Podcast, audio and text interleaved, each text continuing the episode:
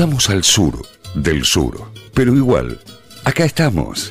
Ciencia del fin del mundo. En este marco de solemnidad No, por favor, absoluta, te lo pido. estamos haciendo un programa de radio. to- Sí. Estamos, yo Estamos. creo que un poco más ordenados. No, y aparte hay que bajar muchísimo, pero Mm. muchísimos cambios para esta columna, ¿eh? Pues está, no es una, no es una historia feliz. Ajá. Eh, así que nada, bueno, vean ustedes. Vamos a hablar sobre un tema eh, que nosotros no hablamos mucho sobre coyuntura, pero hace pocos días se terminó el juicio por la verdad en la masacre de Napalpí.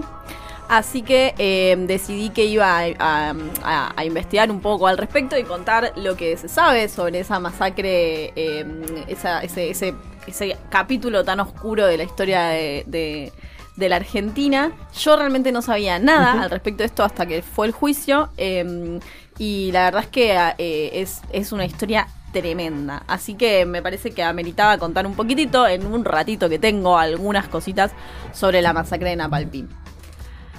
Napalpí se fundó como una colonia aborigen en el año dos- eh, 1911. Ajá. Con, ya, ya cuando se fundó como colonia aborigen, se fundó con la idea de integrar a los pueblos originarios a eh, la agricultura y al, y al sistema productivo del, del lugar, que era básicamente algodón y em, eh, actividad forestal. Claro, estamos hablando de Chaco, Chaco, gracias. donde ya había ocurrido la masacre de la forestal. Totalmente. eh, algunos que años también- atrás, de la cual habló Ale Jasinski en, En un una columna épica. Que esto no le va a hacer justicia para nada, pero bueno, vamos a Ay, intentar. pero por favor.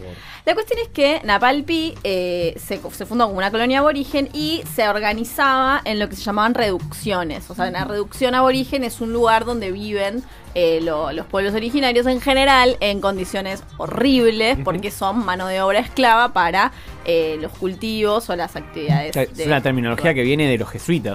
Ajá, no sabía. Eran las reducciones que eran como esas comunidades que hacían, que ahí tenían mejores condiciones que las del resto de los colonizadores españoles. Hubo. Que eh, es todo un debate, pero bueno, no, no viene al caso. hubo momentos de, de más prosperidad, digamos, de mejor, de mejores condiciones de vida eh, en, en estas reducciones y hubo algunos otros en los que no. 1924, que es el año de la masacre de Napalpí, eh, no fue un buen momento. Eh, justo, a- justo antes de la masacre ya venía todo medio picado, ahora voy a hablar un poquito. eh, se les había impuesto un, un impuesto precisamente del 15% de la producción a, a las personas que vivían ahí y, y eso sumado a las condiciones horribles de trabajo, a la reducción básicamente a la servidumbre que, que, que había en esos lugares. La masacre de Napalpí fue, en realidad comenzó el 19 de julio de 1924. Marcelo T. de Alvear. Marcelo T. de Alvear, tal cual, y Chaco en ese momento no era una provincia, era un territorio nacional. Claro, fue Se provincia provincializó en 1951. recién. Eso. Junto a La Pampa. Claro. Bueno, el gobernador del territorio nacional de Chaco era Fernando Centeno. Y como dije, era un lugar en el que principalmente se producía algodón. De hecho, el, el territorio nacional de Chaco estaba como medio, medio puntero en la producción de algodón. ¿Qué fue lo que pasó? Eh, Napalpí, que era un- un- una colonia, una colonia de origen poblada principalmente por pueblos de las etnias Com y Mocoví, em, vivían tan mal, eran tan malas las condiciones de trabajo que muchos empezaron a migrar, a migrar de las del- de los cultivos de algodón a los ingenios azucareros de Salta y de Jujuy. Claro. Claro, cuando empiezan los terratenientes a darse cuenta de que esta situación iba a em, Dejarlo sin mano de obra. exacto, iba a vaciar a la provincia de la Yo mano ya sé de qué va obra a pasar. esclava. Dijeron, eh, les Mejoramos mejoramos, los las salarios. condiciones y- Claro. claro. Claro. O, alternativamente, No los les dejamos prohibimos migrar. Les- no los dejamos salir de los límites del territorio nacional de Chaco. Ajá. Que es más barato que subirle Es los bastante salarios. Sí. Pero estamos, es- es- estamos hablando de esclavitud. Em, Casi. sí. Prácticamente. Bueno, no formalmente, pero sí. Entonces, básicamente, eh, un montón de. o sea, claramente se, se declararon en huelga los, eh, los pobladores de, este, de esta colonia. fue muy difícil también para ellos resistir este momento de muchísima tensión, porque a las condiciones deplorables de trabajo, a todas estas cuestiones que se imponían, se le empezaba a sumar una represión muy feroz a, a- a- a todas las personas que vivían ahí. Eh, para colmo de males, obviamente, todo siempre una campaña mediática en contra de, eh, de, de los comi, de los mocoví, que son salvajes, vagos, rebeldes, que no quieren trabajar, Que se quieren quedar con tus tierras. Que se quieren quedar con- Nada parecido a lo de no, hoy, ¿no? cero, cero, cero. Que, que están matando animales, que se enfrentan con la policía, bueno, esto, lo otro, no sé qué.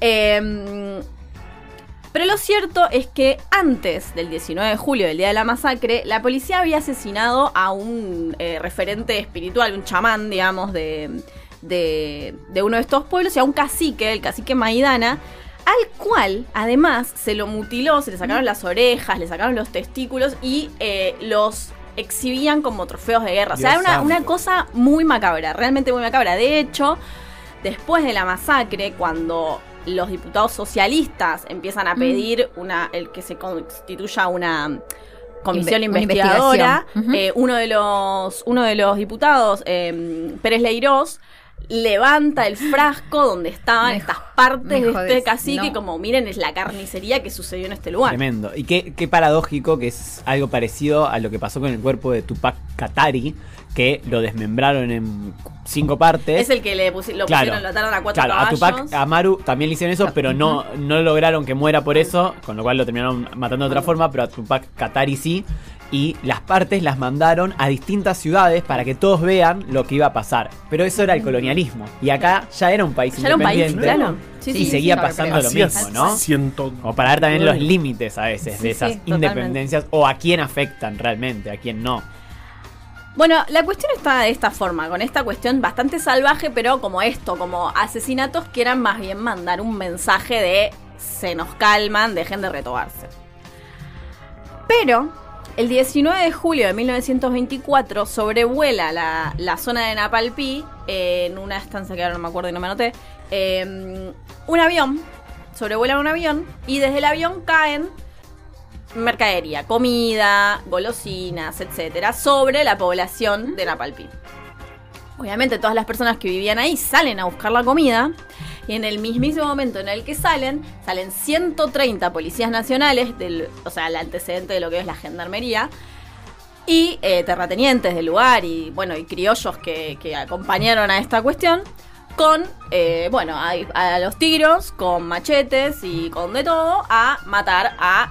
Se cree que los números dan entre 400 y 700 personas Tremendo. que mataron eh, de todas las maneras que se puedan imaginar. Eh, a los varones les cortaban la cabeza, los mutilaban, colgaban los cuerpos o los empalaban y los dejaban ahí, al resto los tiraban en fosas comunes. A los que habían podido más o menos eh, huir a las sierras los persiguieron por las sierras. Duró varios meses esa cuestión de ir a buscar a los que se habían eh, Escapado. escapado y de, y de matarlos, digamos, como para que no quedara nadie. Se cree que sobrevivieron 40 niños y 15 adultos. En lo que fue una de las masacres más grandes de la historia del país. Pero además, ¿cuál es el sentido de matar a todos si ellos lo que querían era disciplinar a la mano de obra? Ya directamente ni siquiera quedaba Yo mano de obra. Creo que cuando emzaron a, a, tipo ma- machetear a todos, tipo cortarles la cabeza y eso, en un momento dijeron acá no tienen que quedar testigos. Claro. Claro. Y se fueron a buscarlos a todos. Y también darle un mensaje tal vez a, a otras reducciones Mm. que había en la zona, eso seguramente. La cuestión es que. eh, ah, y lo más triste de todo es que le- el nombre de la, de la colonia Napalpí en, en idioma com significa lugar de los muertos. Ah, no. O sea- no te puedo creer. Como para que vean esta cuestión ¿no? de la historia de como sometimiento que tiene la, la, eh, la población de, de estos lugares. Dicen los, sobrevi- los pocos sobrevivientes, le contaron a las siguientes generaciones eh, lo siguiente es textual. Durante días los cuervos no volaron, ocupados en sacarse el hambre con los cadáveres. Mm. O sea, un horror por donde lo mires. La cuestión es que en septiembre de ese año pasa esto que les decía, se empieza a discutir la cuestión en la Cámara de Diputados. O sea, obviamente se había querido tapar muchísimo lo que había pasado. eh, pero bueno, algunos diputados socialistas empezaron a decir, basta, o sea, tengo las orejas de este tipo. Es Claro, gracias a Pérez Leirós que empezó a. Exacto. Eh, hablando de esto, de que esto había sido una carnicería, había sido un, nada, bueno, una masacre.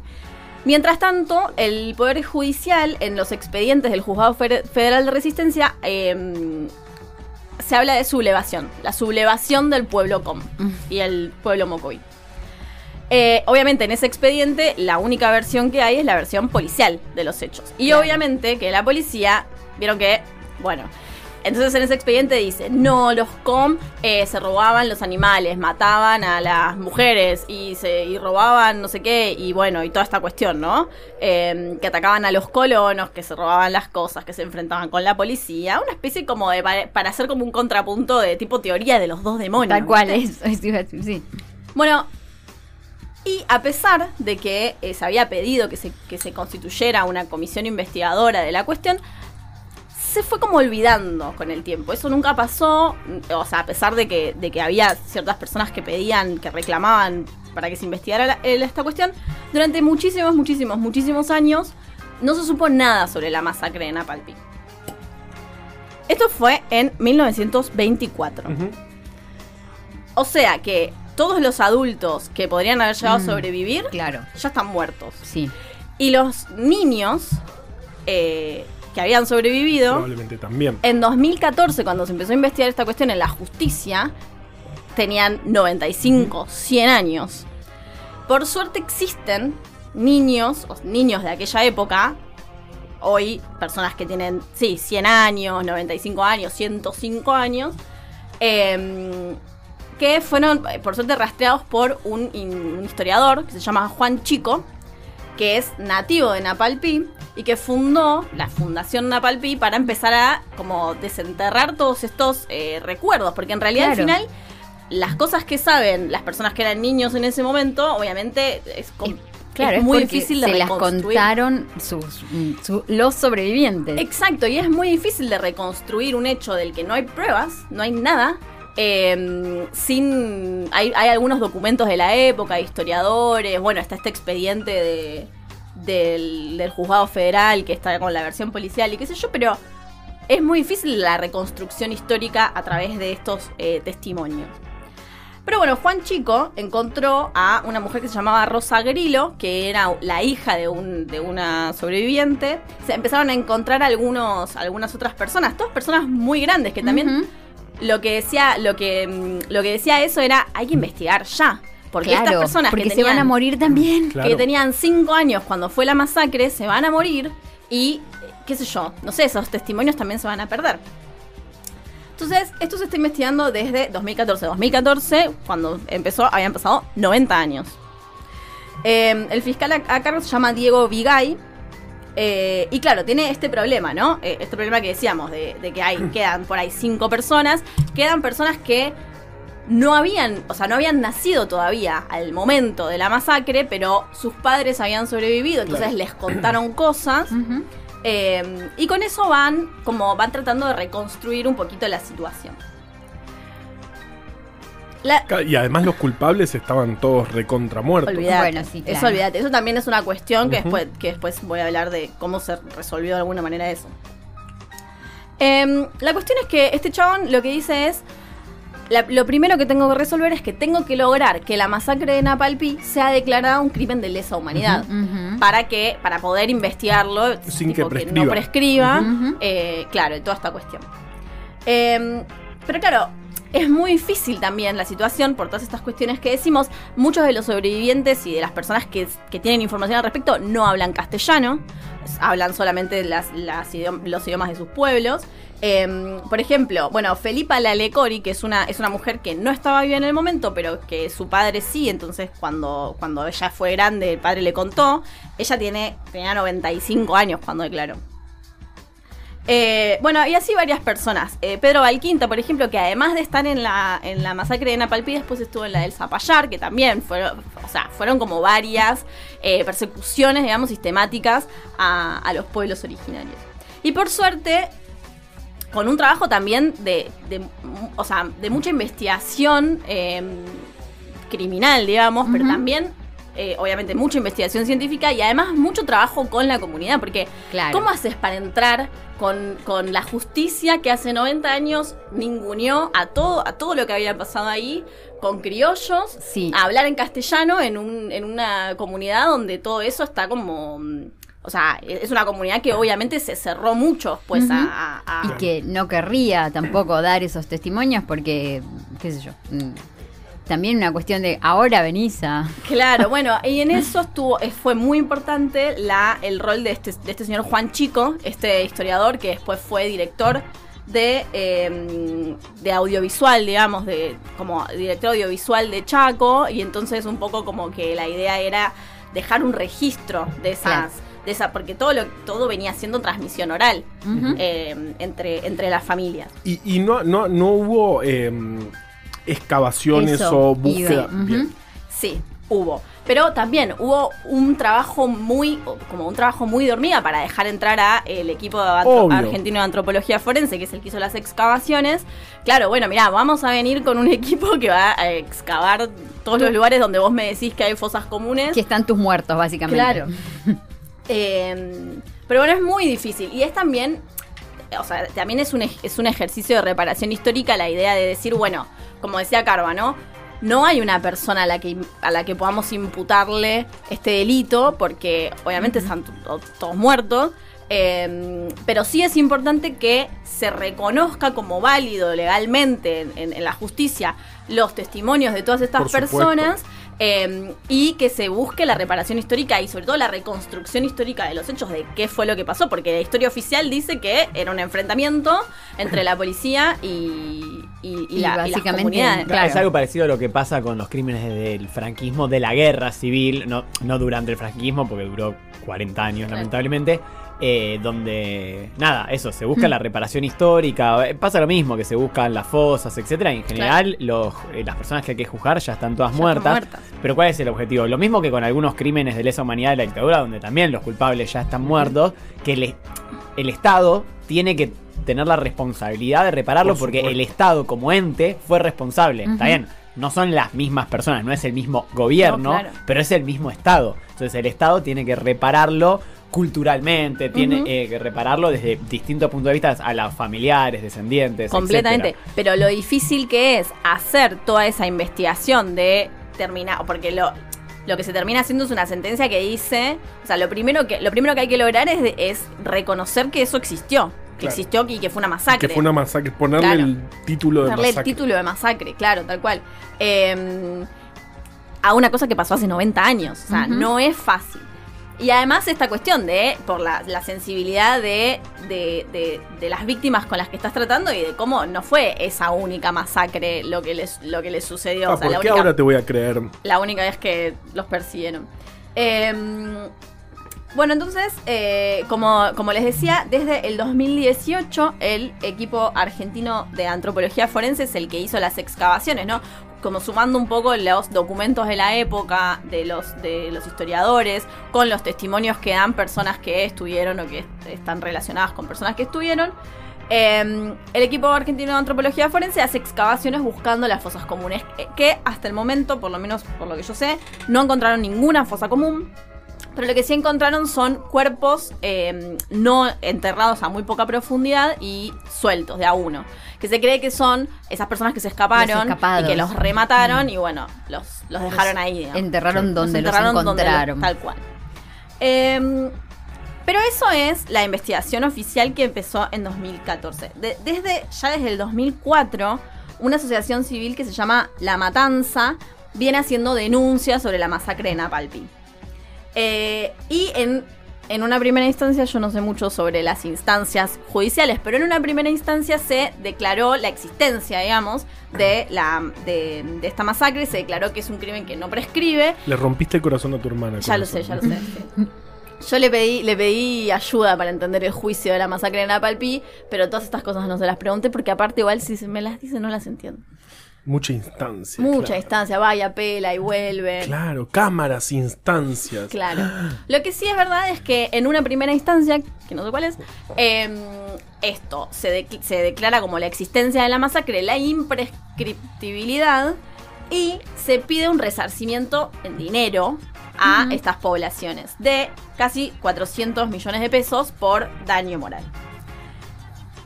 Ningún gobierno, ni de un lado ni del otro de la grieta, jamás pagó ni tuvo intención de pagar esa indemnización. Eso pasó, eso hubo contestaciones en 2005, 2014 y 2020 y no se eh, pagó esa indemnización. Bueno, qué sé yo. Pero en el año 2008, Jorge Capitanich, el gobernador de Chaco, pide perdón. Pide perdón en nombre del pueblo de Chaco por eh, estos crímenes de lesa humanidad, que ya se venía hablando de que eran delitos de lesa humanidad. Y lo hace frente a la que en ese momento era la única sobreviviente de la masacre, que se llamaba Melitona Enrique, que falleció un poco más tarde ese mismo año. Y la cuestión siguió, bueno, con esta eh, investigación de Diego eh, Vigay. Y en eh, 2021 se habilita la, el, el- el juicio por la masacre de Napalpí que se hizo hace muy poquitos días, en mayo de este año.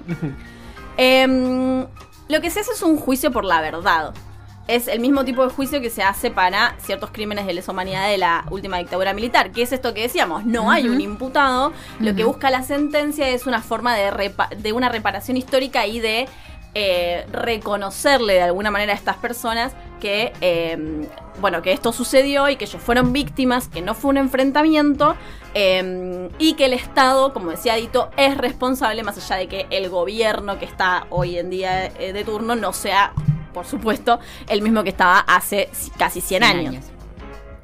Em, entonces, bueno, en mayo del 2022, como dije, se hizo un juicio que duró cinco días, que tenía a la jueza y a dos traductores que traducían todo el tiempo la sentencia en, eh, al Com y al Mocoví. Em, y básicamente después de, de esos cinco días, terminó el 19 de mayo, la semana pasada, la anterior Ah, claro. Sin nada. Hace nada.